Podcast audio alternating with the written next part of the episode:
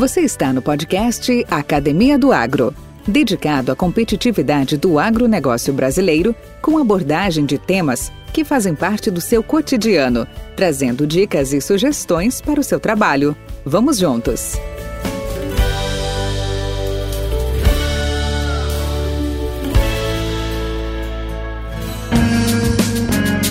Ouvindo e vendo uma apresentação da Neo Digital, uma live, com o título A Importância do Localismo na Comunicação do Agro, nos cabe aqui uma reflexão, uma provocação, em termos de entender este cenário da digitalização do produtor rural. Em pesquisa apresentada em maio de 2020, com produtores rurais pela consultoria McKinsey, ficou claro o elevado grau da digitalização no campo. Mais de 80% dos agricultores pesquisados utilizam o WhatsApp diariamente para fins relacionados ao seu negócio. Mesmo no grupo com menor alfabetização, interagindo com fornecedores e clientes. O uso de canais digitais para a resolução de questões relacionadas à gestão da fazenda já chega a 71% dos produtores pesquisados. A digitalização está acontecendo mesmo com as limitações de infraestrutura, segurança digital e experiência do usuário mas a evolução é muito rápida. Neste cenário, o ambiente da comunicação e marketing também vem acompanhando este movimento de mudanças rápidas. Segundo o censo de 2017, o último do IBGE, mais de 1,4 milhões de produtores rurais têm acesso à internet. O crescimento da distribuição da internet fora dos grandes centros urbanos vem impulsionando tecnologia que estavam presentes no maquinário agrícola, mas que agora ainda não haviam destravado todo o seu potencial.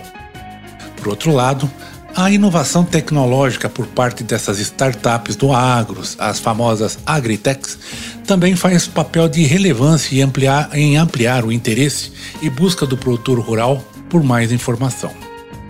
É nesse cenário que as empresas que buscam se relacionar com este consumidor mais conectado e mais informado, as novas tecnologias de marketing passam a cumprir um papel fundamental para a eficácia da comunicação e da modelagem de novos produtos. E o podcast neste universo, neste oceano azul de oportunidades de comunicação com o agro? Qual é o papel relevante que ele pode se tornar? Esse veículo que eu utilizo hoje com o podcast, e eu já não sei se você também não iniciou um podcast para vocês, não importa onde você esteja nisso, gostaria de colocar essa ideia na sua cabeça. Podcast é uma ferramenta de construção de relacionamento. Como humanos, somos seres sociais. Nós prosperamos com as pessoas ao nosso redor. O relacionamento com os humanos é como a clorofila com as plantas. E os relacionamentos também são a tábua de salvação das empresas. Porque não importa o negócio B2B ou B2C, como dizem, eles são sempre serão um negócio P2P, pessoa para pessoa, pessoas para pessoas.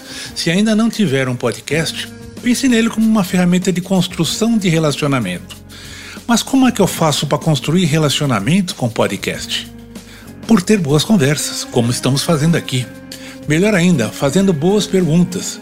Boas perguntas obtêm boas respostas. Boas respostas fazem os ouvintes se sentirem e terem uma boa adesão, aderência, Bons relacionamentos começam com a capacidade de criar empatia e se conectar emocionalmente. Pense nisso. Podcast Academia do Agro. De acordo com o INSPER, Ensino Superior em Negócios, Direito e Engenharia, muitas transformações ocorreram na maneira como os vendedores atendem seus clientes nos dias de hoje criando grandes desafios da força de vendas na gestão de clientes. Houve grande aceleração na implementação de ferramentas digitais de gestão e investimentos de automação de atendimento. Empresas enfrentaram os desafios de manter os vendedores motivados e focados na entrega de valor para os clientes. Foram feitos ajustes nos processos de vendas e na geração de inteligência do negócio. Alguns setores vivenciaram explosão de demanda em um momento de falta de produtos por problemas de fornecimento, enquanto outros sentiram os efeitos negativos do encolhimento do mercado. A rotina de um gestor comercial sofreu grandes mudanças nos últimos anos. O papel da equipe de vendas seguiu o mesmo caminho. e deixou de ser apenas o de ofertar produtos. Hoje, as equipes precisam estar bem alinhadas e treinadas e o gerente comercial exerce um papel importante neste desafio. Muito mais que gestores, este profissional deve conhecer todo o negócio em que atua, funções, estratégias e resultados esperados. Sua experiência foi adquirida ao longo de anos na diversidade das negociações de mercados relativos a agronegócios e insumos agrícolas, conquistando desta forma reconhecimento e um compromisso com o desenvolvimento destes mercados. O pré-requisito é ser um excelente vendedor e ter experiência na área do agronegócio, mas só isso não basta. É essencial ser um grande líder, estrategista e supervisor. E como conseguir isto? Quais são as competências exigidas hoje pelo mercado? Primeiro, conhecimento que fogem da zona do conforto.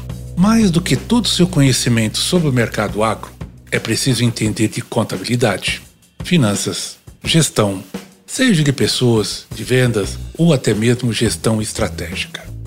Segundo, saber diferenciar atividades operacionais das funções de liderança e estratégia. Com todos os anos de mercado, observamos que parte dos gestores possuem apego às atividades operacionais e pouco designam tarefas para sua equipe, deixando de lado a sua função como líder. Terceiro, entender a mudança no perfil dos clientes e usar isto a seu favor. Esqueça o perfil tradicional de clientes. O mercado se reinventou e o seu cliente também. Hoje, o consumidor é mais jovem, mais conectado e deseja uma experiência única que só você deve oferecer a ele, em meio inúmeras opções. Quarta, inteligência emocional para lidar com sua equipe de vendas. Agora, você já está com a estratégia formada e se qualificou em áreas que serão importantes para aumentar a confiança e ter êxito em suas vendas. É o momento de pensar em seus colaboradores. Como você lida com a sua equipe? Como você os ajuda? Você é visto mais como um chefe ou como um líder? Estas e outras habilidades serão abordadas pelo engenheiro agrônomo Wagner Piovan, que, ao longo da sua trajetória profissional, vivenciou e acompanhou essas necessidades e que irá compartilhar suas experiências conosco. Podcast Academia do Agro.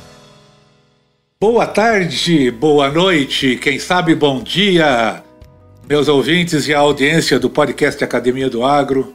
Mais uma vez estamos aqui com uma visita ilustre, com um convidado ilustre, um amigo uh, particular, um colega de méritos que tive a oportunidade de conviver durante um bom tempo na empresa que trabalhei, na Pioneer, e que hoje está aqui com a gente, que vai compartilhar a sua um pouco da sua experiência, um pouco da sua vivência. Quem sabe ele nos conta alguma uma boa parte da sua história. Né? Ele é Wagner Piovan, engenheiro agrônomo, colega uh, atuante no mercado agropecuário, principalmente na área de comercialização de insumos agrícolas, na área de gestão de equipe, na área da gestão comercial, nas interrelações de revenda, de distribuição de produtos agrícolas. Então, vamos ter esse privilégio de contar com Wagner Piovan. E aí, cara, tudo bom? Tudo bem.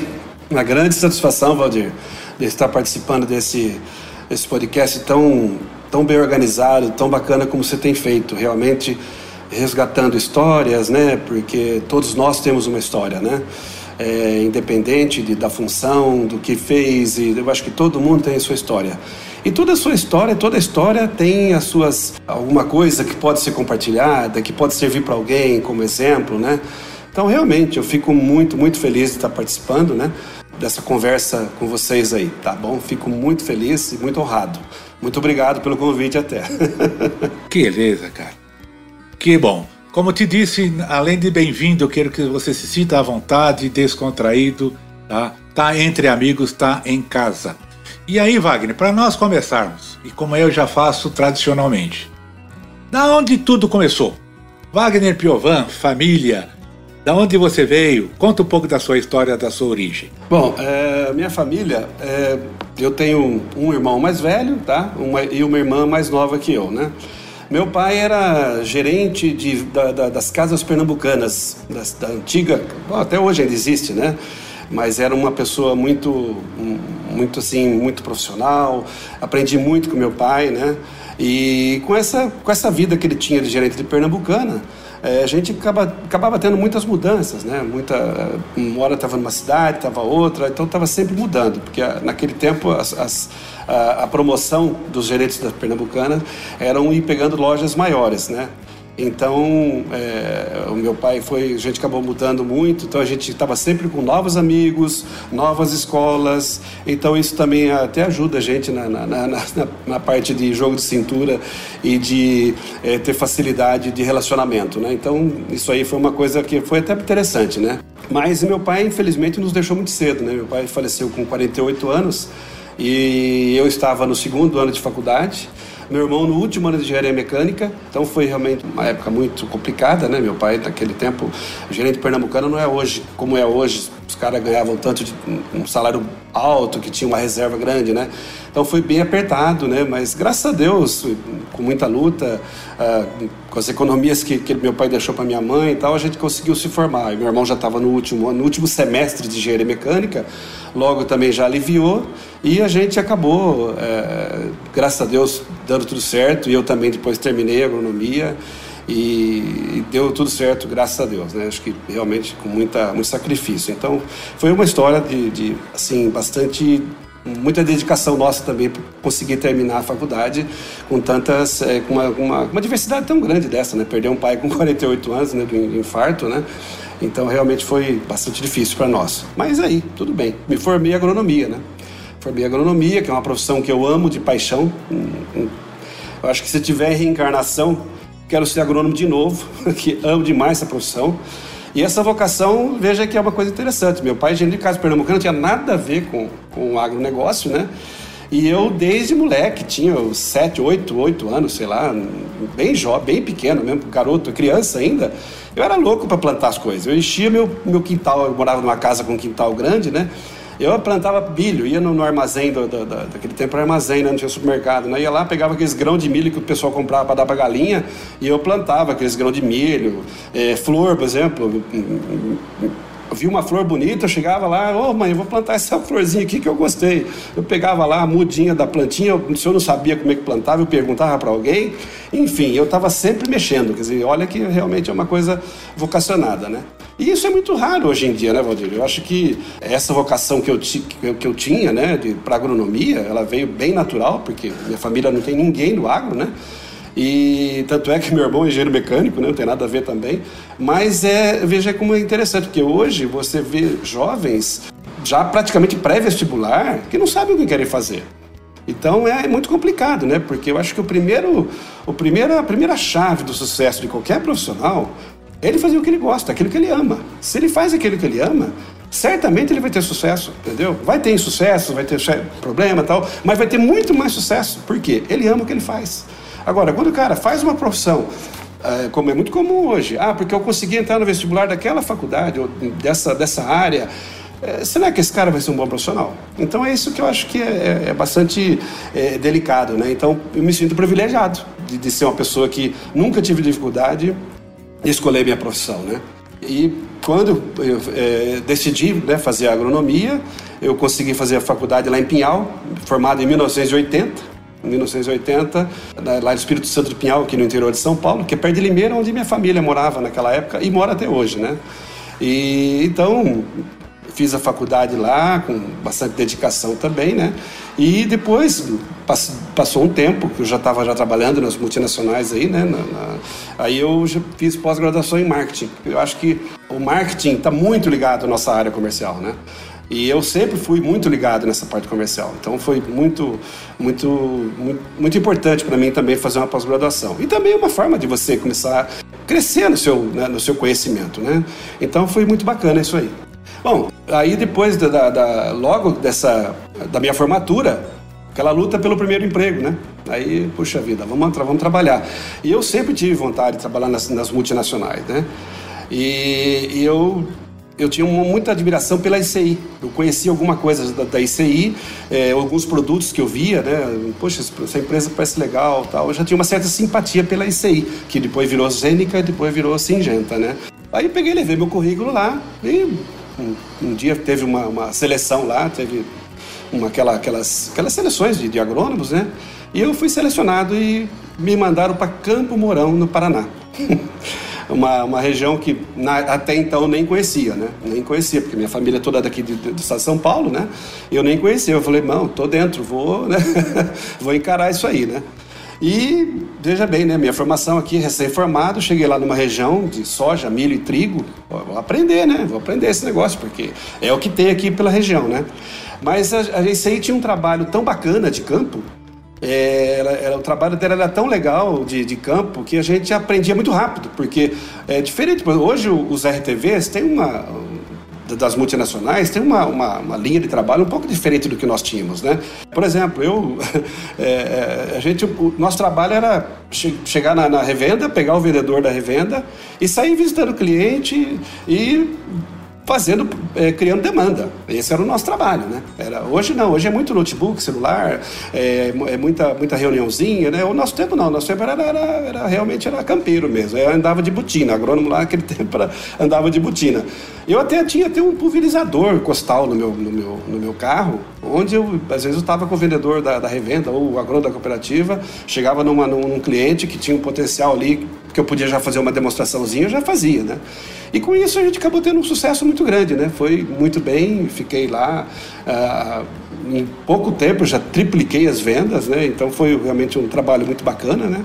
Tanto é que com esse trabalho que foi reconhecido pela empresa, acabei sendo promovido. Acabei sendo promovido para um gerente da, da, da, regional da, que estava em Londrina, foi promovido para São Paulo e me convidaram para assumir a gerência, que, que fazia ali basicamente o norte do Paraná, né? Que era diferente, poucas estruturas, né?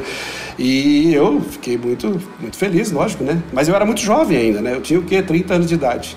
Mas foi uma, uma, uma época muito, muito, muito rica para a gente, né? Então eu fiquei muito feliz e, e, e foi muito bacana. Então foi essa, essa, essa primeira passagem, o primeiro momento que eu já estava trabalhando como chefia, né? Chefe de equipe, né? Mas foi já uma experiência bem interessante, né? É, esse é o primeiro desafio profissional seu na ICI, então foi a, a, a assumir uma gerência, você teve, não é um conflito, né? Mas uma superação em relação aos vendedores mais velhos e experientes, né? Isso. E o que você fez para superar isso? Qual foi a sua força? Onde você tirou as suas reservas aí para ultrapassar essa, esse obstáculo, esse desafio? É, realmente, esse, esse, esse ponto é, é, me assim, foi uma coisa que eu tive que ter muito jogo de cintura, porque eu era o mais jovem da equipe, né? E, sem contar que as pessoas que estavam na equipe, porque eu, eu, eu fazia parte de uma outra equipe e fui promovido para essa equipe, né? Então, o que, que aconteceu? É, as pessoas, inclusive, tinham vendedores de 35, 40, 45 anos. E eu era o mais jovem da equipe, e era o chefe da equipe. Então, realmente, eu tive que ter muita, uh, com muita humildade, com muita transparência, com muito profissionalismo. Uh, eles foram me aceitando e, foram entendendo até por que, que eu fui promovido, que eu se eu fui promovido porque a empresa achou que eu era um bom profissional e que estava pronto para assumir uma regional, né? E isso aí pesou bastante. Então, eu acho que no início gerou um certo ciúme, né? Alguns, acho que não só um, mas tinha pelo menos dois que, que se sentiam assim, achavam que eles iriam substituir essa, esse, esse gerente, né? E eu nem sabia. Quando eu fiquei sabendo, ó, você vai ser gerente lá naquela região, lá, você está tá sendo convidado para assumir aquela região. Aí eu foi isso, falei, bom, é isso aí, vamos encarar, vamos trabalhar com humildade, com profissionalismo e deu tudo certo, graças a Deus consegui superar, né? Tivemos bastante sucesso e a equipe cresceu e no fim deu tudo certo. Mas realmente, se eu fosse um cara é, arrogante ou que fosse querer ter posturas diferentes, né? Eu sou uma pessoa tradicionalmente simples, eu não sou um cara arrogante, não sou um cara orgulhoso, é, eu tenho muita facilidade de relacionamento nesse aspecto. Então acho que por isso que também eu fui acabei sendo bom recebido e deu tudo certo, né? Então esse, na verdade, acabou sendo o meu primeiro desafio, né? É, assumir uma regional tão jovem e com vendedores mais experientes, né? Mas, graças a Deus, deu certo, saiu bem. Podcast Academia do Agro. Como você passou o seu primeiro desafio, com certeza você teve um segundo desafio, terceiros e quartos, né? Qual foi o seu segundo? Como é que foi o seu segundo? É, bom, eu vou considerar assim, que eu tive três momentos, são 40 anos de formado, né? Então, teve três momentos que eu digo que foram desafios fortes e importantes da minha carreira, né? É, o segundo foi quando eu entrei na Pioneer, né? Entrei na Pioneer, é, uma equipe top, uma equipe, é, um, uma empresa top, né, que estava no mercado, que era uma empresa que eu já admirava muito, até, até tinha características semelhantes à ICI, com essa questão de trabalho de campo, né? A ICI era muito voltada ao trabalho de campo e a Pioneer também, né? Então não é só um híbrido potencial, né? Tem por trás uma, uma tecnologia, um, um, um, departamento técnico, é, um marketing forte em termos de, de, de divulgação, enfim. É, então realmente é, essa, essa questão foi muito forte para mim, né? Então é, foi assim, o, quando eu entrei na Pioneer, o Mariano foi me entrevistar lá no Hotel Cristal. Eu ele, achei que ele estava me entrevistando, eu seria mais um entrevistado, como deve ter sido, né? E no fim da conversa ele falou: Olha, você, a gente gostaria de contar com você na equipe, né? Aí foi quando aceitei e comecei. Bom, quando entrei na, na, nessa equipe, né, no Paraná ali, eu estava substituindo um outro, um outro gerente que, que havia saído, né? E ela tinha na época seis seis RCs, né, que eram, até hoje acho que a política é a mesma de, de, representantes comerciais, né? Tinha seis representantes comerciais, mas um potencial muito grande, né? Os híbridos uh, da, da Pioneer eram fortes, principalmente na região sul, né? Então a gente acabou, uh, assim, tendo um foco muito forte. E com isso veio o crescimento. Graças a Deus a gente começou bem, esses seis representantes começaram a trabalhar bem, nós somos fomos é, desenvolvendo e crescimento. E esse crescimento gerava, a empresa tinha uma política de divisões de área. Então, o cara atingia um volume X de, de, de, de, de faturamento, a empresa, olha, corta a área do cara, põe mais um. E assim foi. É, Para resumir, quando eu che nós chegamos a 18 vendedores, de 6 para 18. E o faturamento também foi extremamente grande. Né? Quer dizer, a empresa foi um crescimento absurdo e, e, e, grande, né? A gente teve com isso, a gente teve vários prêmios, a gente foi muito, é, muito bem. Acho que quem trabalhou na época com a gente aí, você também foi um deles, sabe que a nossa equipe estava indo bem, se desenvolvendo bem e e esse foi o desafio, né? A gente foi é, contratação, né? Cada vez que você ia, tinha dividir uma área, ah, vamos contratar alguém. Quem que nós vamos colocar? Aí a gente pegava as indicações, daquele tempo não tinha negócio de RH, né? Era departamento pessoal, né? Mas a gente é que selecionava, né? Os vereadores mesmo já davam umas dicas, ó, oh, tem esse, esse, esse. A gente partia, escolhia, né? Dentro daquele critério nosso, né? Caráter, uma pessoa boa, uma pessoa que, que realmente tenha o espírito de equipe, que, que esteja realmente interessada, que tenha os mesmos princípios que a gente tinha, né? E com isso foi, foi crescendo a equipe e acabou ficando com 18 vendedores, tá? Mas, como tudo na vida tem os seus momentos de baixa, né? Logo depois que a gente já estava nessa fase aí com bastante vendedores, uma equipe muito grande, um faturamento altíssimo, veio aquele problema que a Pioneer teve de sanidade nos híbridos. E, obviamente, com, despencou o nosso faturamento, né? Somente a região sul, que os híbridos da, da, da região sul começou a ter muito problema de doença, principalmente a região mais quente, e isso aí acabou tendo, assim, muito grande. O problema aí começou tudo ao contrário, começou realmente regredir e perder, perder faturamento. A empresa, então, pra, como era tudo representante autônomo, a empresa falou: olha, é, nós precisamos então reduzir esses, esses RTV, esses, esses RCs, né? É, porque eles podem ter dificuldade financeira, então é melhor reduzir do que deixar o cara aí trabalhando e dando murro em ponta de faca, né? Então foi uma, na época, uma, foi sugestão da empresa, isso não aconteceu só na minha regional, aconteceu em outras também, né? Mas aí aquela história, né? Tive que começar a fazer demissão. É a pior coisa do mundo, não tem coisa pior.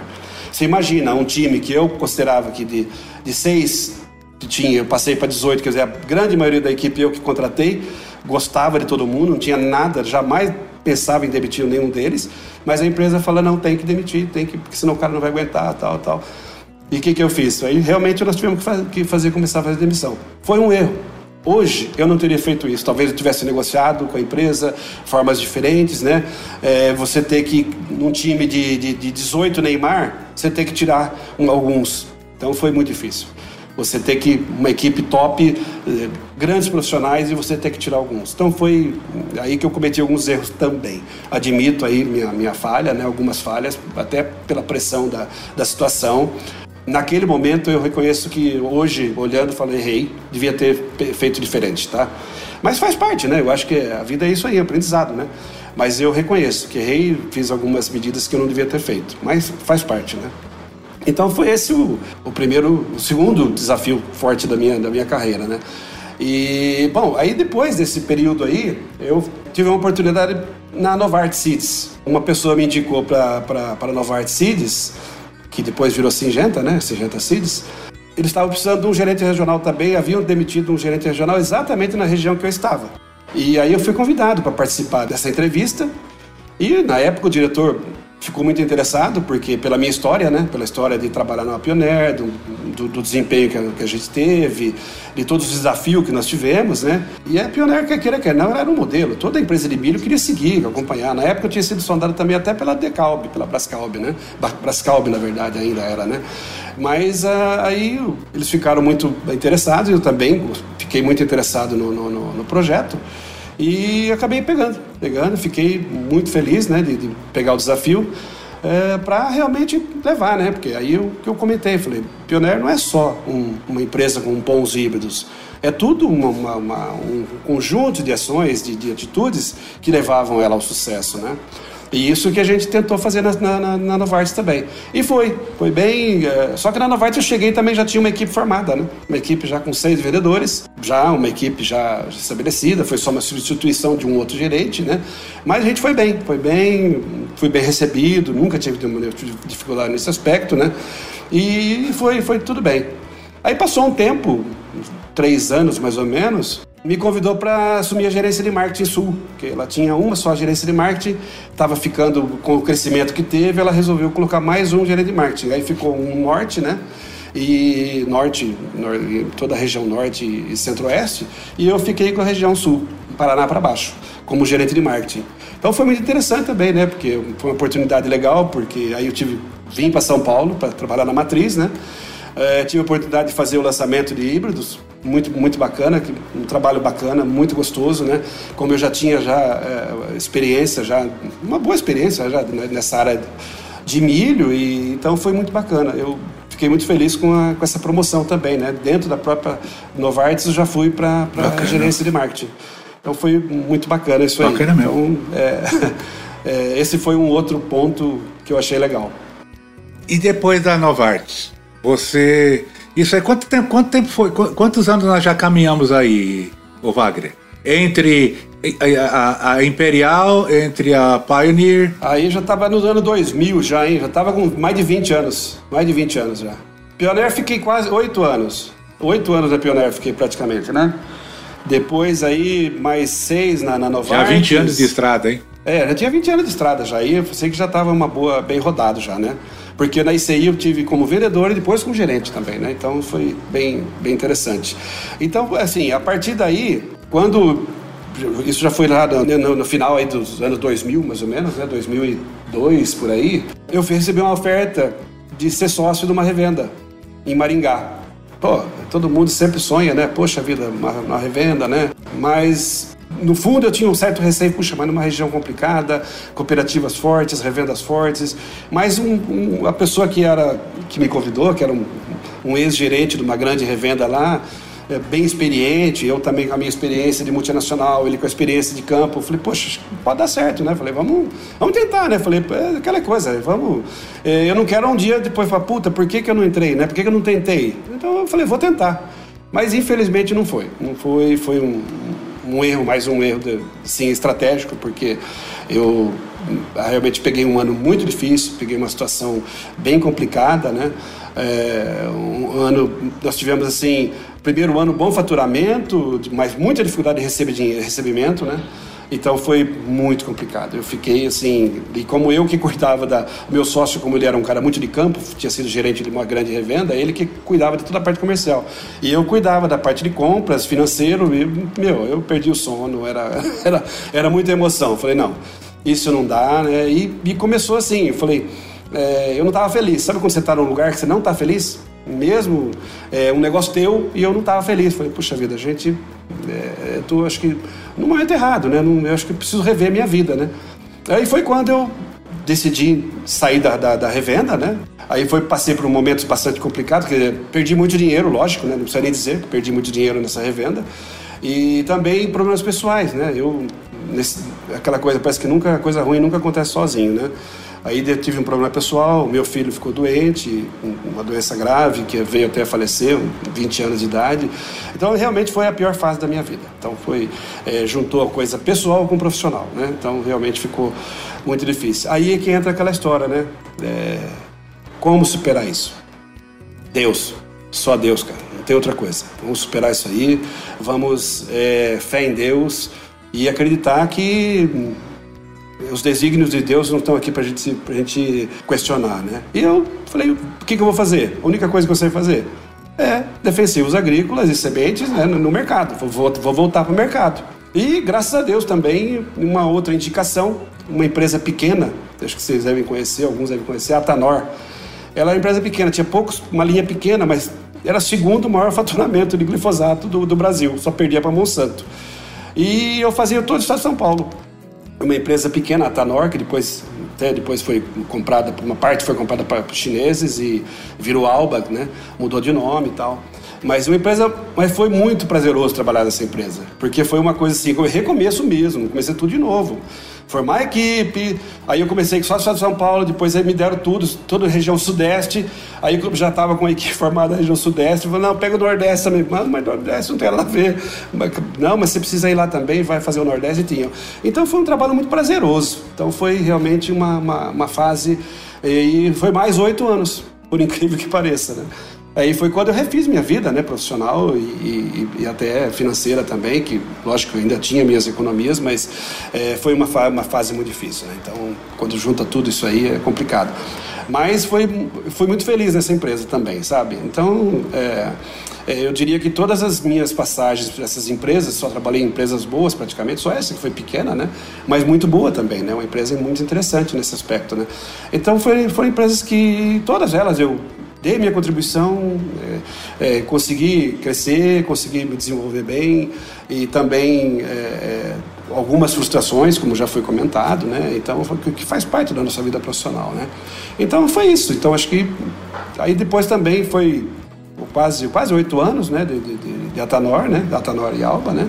Aí foi quando realmente falei, tá, vou parar, vou trabalhar um pouco. Aí me aposentei, em 2019 me aposentei.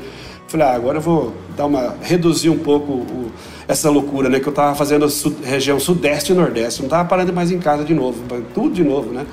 Aí eu falei, não, deixa eu. Aí eu abri uma empresa de consultoria e estou aí é, com consultoria e algumas representações, mas cansei daquela loucura de viagem, viagem, viagem, viagem. Enfim, poxa, 40 anos de formado, né? Falei, reduzir um pouquinho o negócio, né? Fazer mais um, um, uma coisa um pouco mais, mais light, né? Vamos dizer assim. E é isso aí, viver, curtir a família um pouquinho, né? Bom, assim, nós temos, nós temos muitas semelhanças, né? Não, não fisionômicas. Fisionômicas eu acredito que eu sou mais bonito. Mas, mas nós, nós, somos, nós somos agrônomos, formados no mesmo ano. Nós estamos com 40 anos de formado, indo para 41 anos de formado fomos colegas de empresa, trabalhamos em segmentos, em atividades, em nichos muito, muito semelhantes que a área de distribuição, área de revenda, trabalho com insumos agrícolas, uh, análise de território, posicionamento de equipe, treinamento de equipe, etc, etc.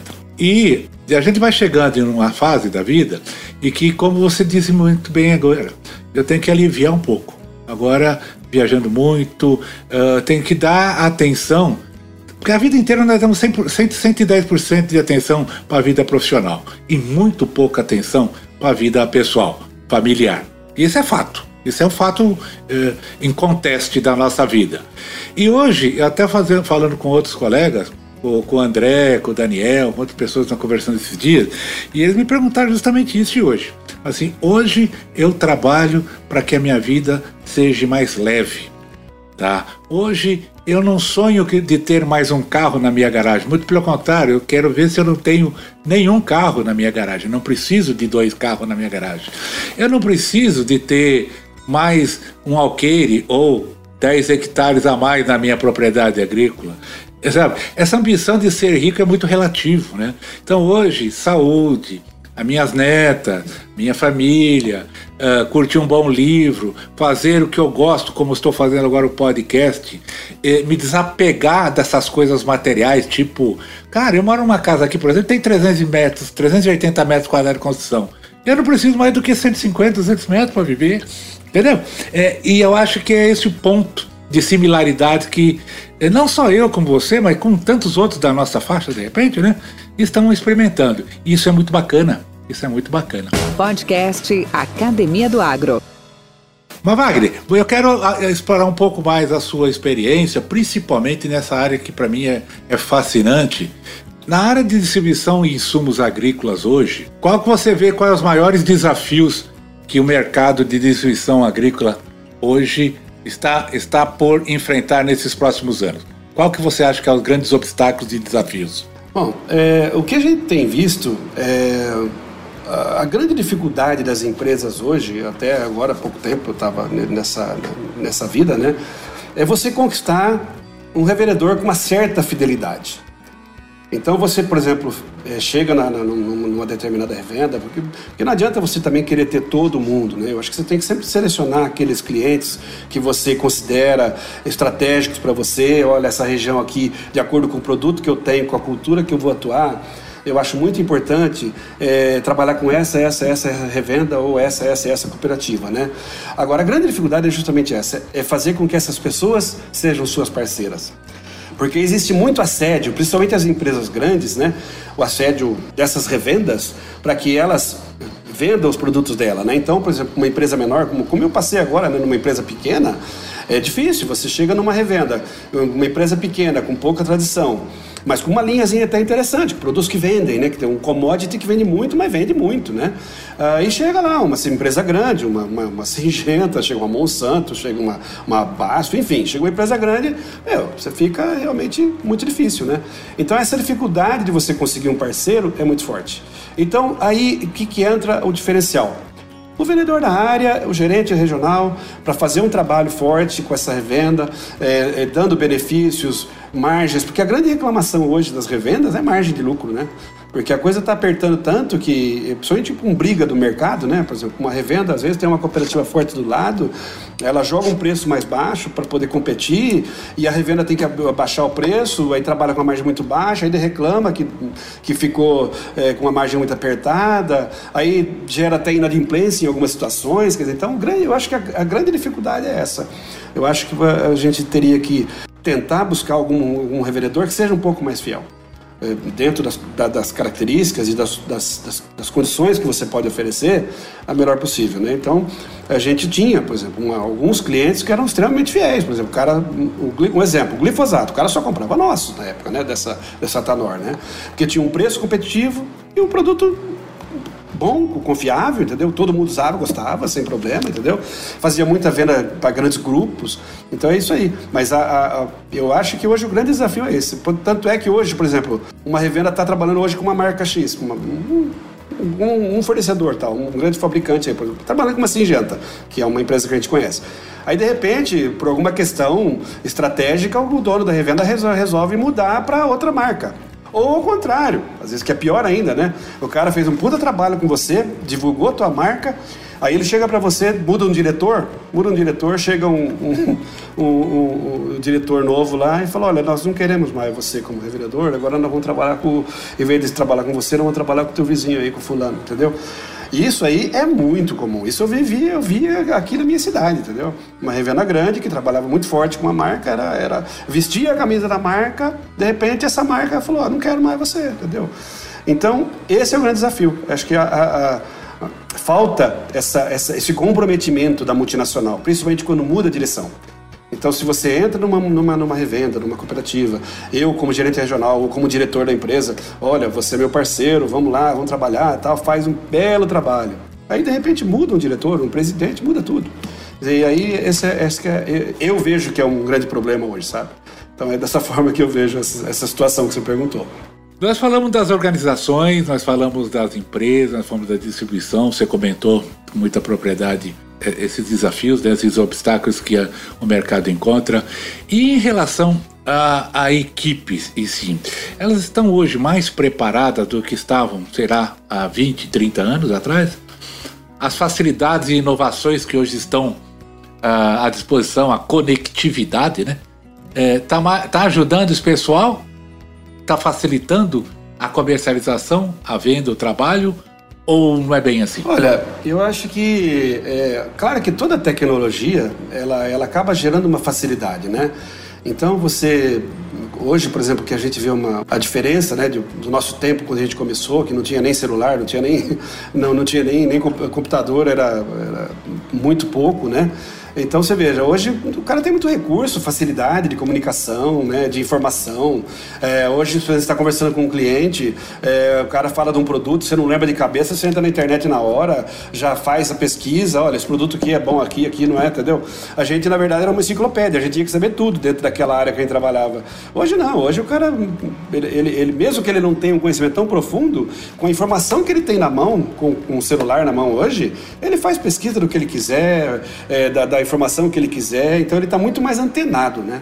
Então esse é o lado positivo, né, da, da, da, da tecnologia e dessa situação da informação, né, da informação, da, da tecnologia de informação, de, de informação. Agora, é, por outro lado, eu acho que as empresas estão perdendo um pouco nesse aspecto da nossa tradição antiga, né? Daquela tradição de conhecer o, o, o produtor, o, o, consumidor final, entendeu? Hoje não, hoje eu duvido que o representante de uma, de uma, de uma grande empresa hoje conheça, os, quando muito conhece lá meia dúzia dos maiores consumidores do produto dele mas não tinha o conhecimento que a gente tinha, o, o, acesso que a gente tinha à quantidade de produtores, entendeu? Então é muito diferente. E a gente também, é o que você falou, a gente tinha que estudar muito mais, né? Porque a gente era muito mais questionado e não tinha como apelar, né? Então você tinha que realmente ser bem informado. E a informação era importante na hora de você fechar o negócio. Se você não, não tinha uma, uma determinada informação, você podia perder uma venda por uma falta de informação. Então, quanto mais bem informado você estava, ou você está, mais fácil para você fechar uma venda, né? Então eu acho que hoje tem esse lado, né? O lado da, da tecnologia ajuda muito os pessoal. É, e também até questão de dados, né? Por exemplo, evolução, de faturamento. Antigamente a gente tinha muito mais dificuldade para controlar as coisas, controlar dados, enfim, era muito mais difícil, né? Mesmo porque a gente começou a ter computador bem, bem depois. O primeiro computador que eu tive foi no final, já da Pioneer. Dizer, e era um tijolaço, né? Que era 5 um, quilos cada aparelho daquele, né? Hoje não, hoje o cara tem tudo no celular, não precisa nem computador mais, na verdade. Então, eu acho que essa questão da tecnologia ajuda sim, ajuda muito e, e facilita a vida do cara. Entendeu? É aquela história, ele pode trabalhar muito menos que nós. No nosso tempo, como é que era? A gente trabalhava pra caramba o dia inteiro, chegava à noite, tinha, tinha um monte, tinha 10 recados. Tua esposa chegava e dizia: Olha, ligou fulano, Beltrano, Beltrano, Beltrano, não é isso? Então era bem, é, é bem diferente. Hoje não, hoje você está o dia inteiro conectado, falando com todo mundo, chega à noite ninguém te liga, tá tudo tranquilo. A gente não, a gente ficava é, todo dia à noite respondendo telefonema, é, enfim, é, é, é, muito, era muito mais difícil, né? É, são situações diferentes, né? Tem o lado bom de, do, do, do, antigo e tem o lado positivo agora da parte moderna, né? E é, o mais interessante é isso, você tentar integrar as duas partes, né? O velho e o novo, né? Porque os dois se complementam, eu acho que fecham, né? Eu penso assim, né? Wagner, estamos, estamos se aproximando aí do, do final da nossa, do nosso papo, e da nossa entrevista, e eu queria te deixar uma pergunta, não é pegadinha não, não é pegadinha, já fiz isso em outras oportunidades. Se você tivesse hoje a oportunidade de escolher um herói, uma pessoa, um ídolo, uma referência, viva ou morta, né? Que você pudesse levar um papo legal, que você pudesse ter a oportunidade de conversar, de, de fazer um, um diálogo, quem seria? Quem poderia ser? Olha, bom, primeiro meu pai. Meu pai foi um cara assim, foi um exemplo para mim, né? Meu pai foi um cara extremamente inteligente, muito.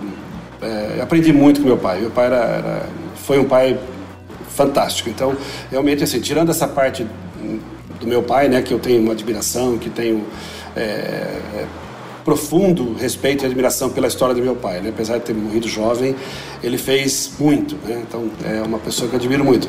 Fora isso, eu sempre fui muito ligado em automobilismo, né? então acho que vou entrar naquele chavão, né? o Ayrton Senna, eu sou, o Ayrton Senna para mim sempre foi um cara que mostra tudo aquilo que, que e serve para qualquer área.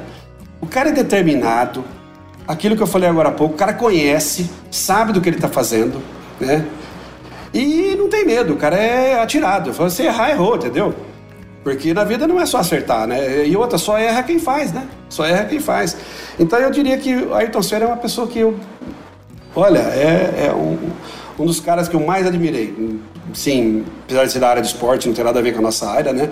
É, é um cara que eu é, tiro meu chapéu, sabe? Tudo que ele representa, o que ele fazia, garra, determinação. O cara nunca estava contente, sempre achava que podia melhorar mais, melhorar mais, melhorar mais. E se todos nós fizéssemos isso nas nossas áreas, porra, o mundo seria muito melhor, viu? Pode ter certeza. O mundo seria muito melhor. Então esse realmente é um, é um ídolo, é um ídolo que realmente tem que ser, vai ter que ser lembrado por muitos e muitos anos, por várias gerações. Essa, isso é o que eu penso. Que barato, que beleza. Wagner, obrigado pela essa oportunidade, obrigado por encontrá-lo, obrigado por compartilhar a sua, sua bela história e principalmente as suas superações, os seus obstáculos aí com todos nós. Desejo aí para ti muita paz, muita saúde, né, nesse momento que a gente vive tão conturbado agora com a questão de pandemia e tudo. Mas de qualquer forma, eu queria também deixar bem a, bem à vontade, tendo esse espaço aqui aberto para os colegas, a gente ter a oportunidade de contar com você em outro, em outro momento, para compartilhar outros, outros temas, outros assuntos. Com certeza não faltará data para isso nem, e, e nem oportunidade para isso, pode ter certeza.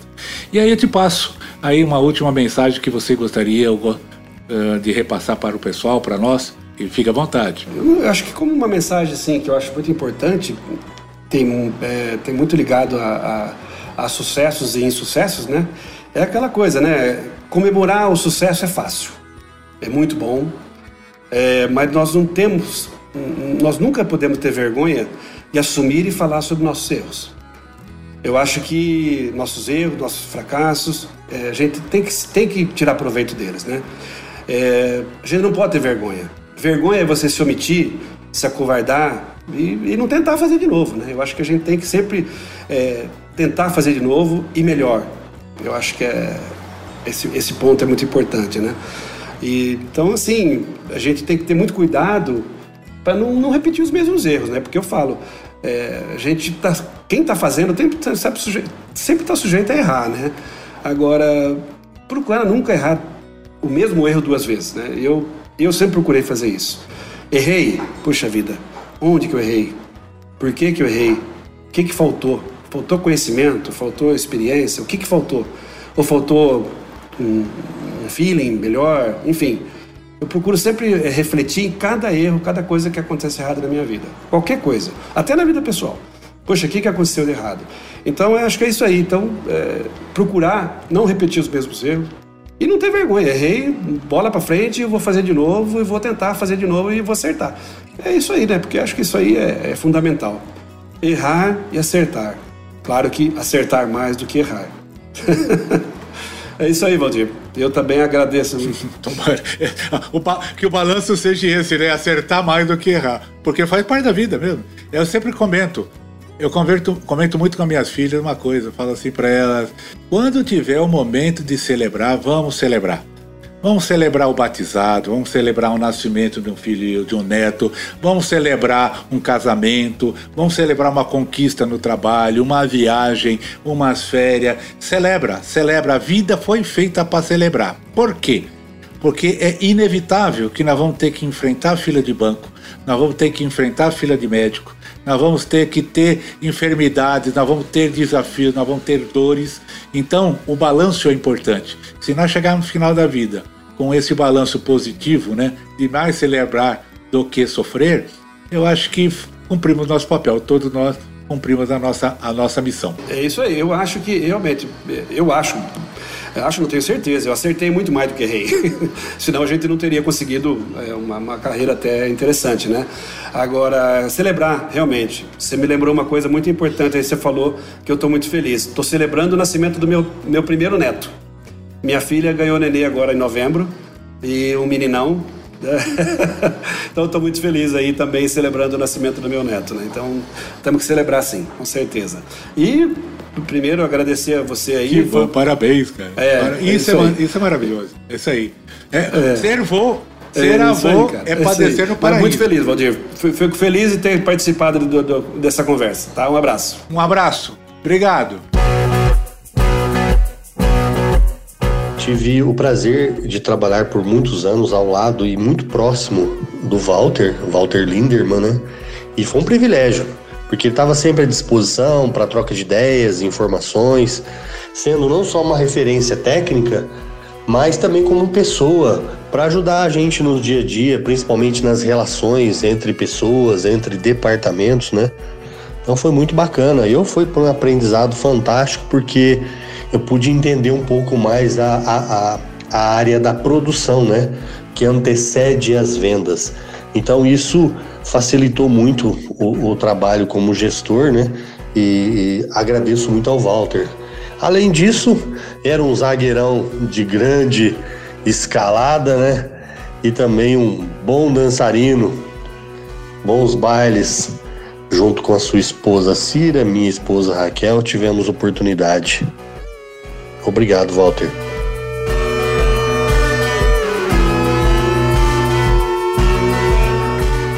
Esta mensagem é do Pedro Mena, colega nosso, agrônomo, atualmente atuando na região de Formosa, e que não deixou passar a oportunidade de mandar uma linda mensagem ao seu antigo gestor, antigo colega, o Walter Lindemann, que nos agraciou com uma entrevista na, no início de março, no episódio 045, Produção de Sementes Grande Desafio no Brasil.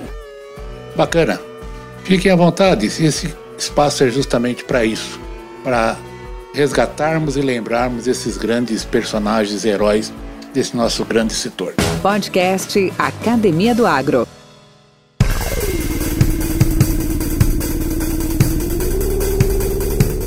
A realização dos episódios do podcast Academia do Agro tem como responsáveis este que vos fala, Valdir Franzini, atuando como produtor e apresentador, a Rosane como revisora de cada um dos clipes e os líderes e agroempreendedores como nossos entrevistados. Lógico, o grande sucesso vem de vocês que nos ouvem e nos motivam a fazer cada vez mais e melhor. Com temas expressivos e dinâmicos, esse intercâmbio semanal visa oferecer um melhor desenvolvimento em suas habilidades profissionais e nas atividades e práticas do seu cotidiano. Somos da Academia do Agro, o podcast para todos aqueles apaixonados pelo agronegócio. Te aguardamos no próximo episódio. Até lá!